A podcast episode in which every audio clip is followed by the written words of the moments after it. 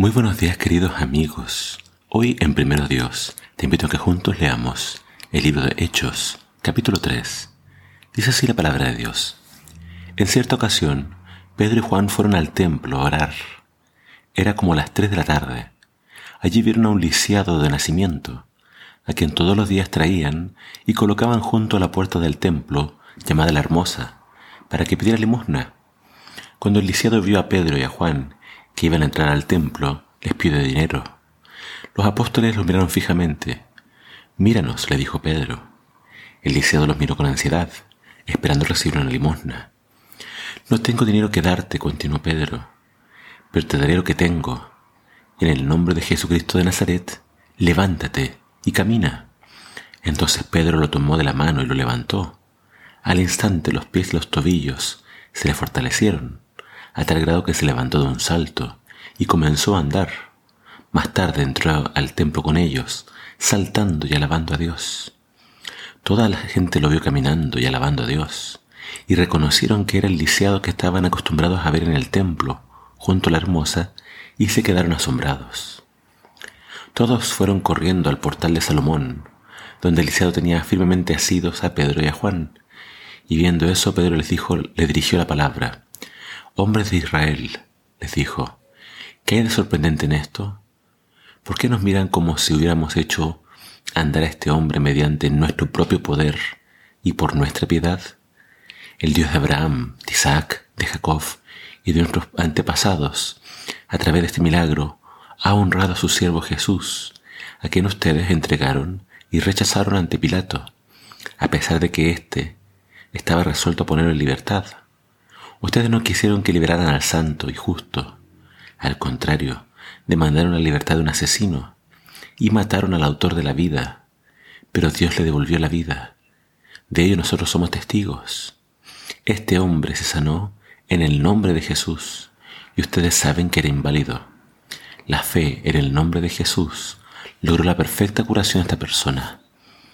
Hermanos, comprendo que lo que ustedes le hicieron a Jesús lo hicieron en ignorancia, y lo mismo podría decirse de sus dirigentes. Pero Dios estaba cumpliendo así las profecías acerca del sufrimiento del Mesías. Por eso, arrepiéntanse y vuélvanse a Dios, para que los limpie de sus pecados y para que les envíe desde su misma presencia tiempo de refrigerio y que les envíe al Mesías Jesús, que fue antes prometido. Él debe permanecer en el cielo hasta que Dios restaure todas las cosas como está profetizado desde tiempos remotos.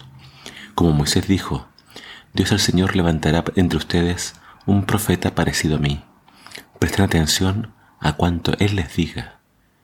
Y quien no lo escuche será eliminado del pueblo. Todos los profetas desde los días de Samuel en adelante hablaron de lo que estaba sucediendo hoy en día. Ustedes son los hijos de aquellos profetas y del pacto que Dios hizo con nuestros antepasados. Dios le prometió así a Abraham, por medio de, tus descendientes, bendeciré a todas las familias de la tierra.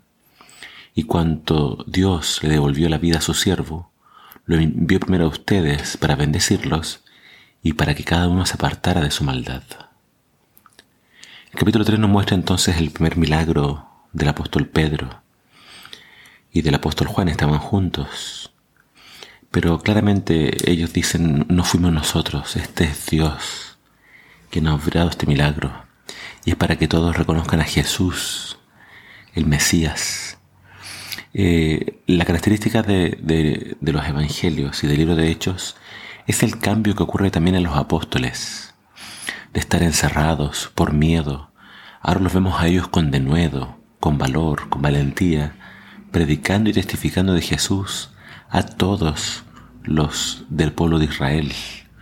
Este milagro ocurrió entonces en el templo y el hombre estaba ahí de pie saltando y agradeciendo a Dios.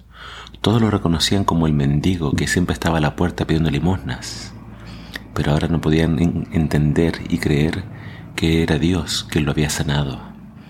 A través de estos milagros entonces, la gente empezó a ver que la obra de Jesús se estaba prolongando y continuando a través de sus discípulos y a través de la iglesia. ¿Cuál es el llamado de Pedro? Arrepiéntanse, conviértanse. Jesús pronto va a volver y de Él hablaron todos los profetas, de Él habló hasta el mismo Moisés, y nos mandó a que lo escucháramos y que le hiciéramos caso, si no vamos a ser eliminados del pueblo. Que Dios ponga en tu corazón escuchar y seguir a Jesús.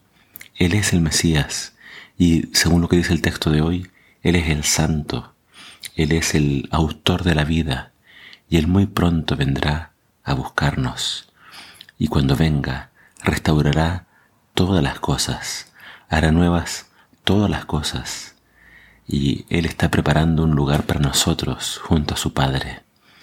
Así que te invito a que confíes en Él, camines con Él y te prepares para ese pronto encuentro que tendremos con Él. Que el Señor te bendiga.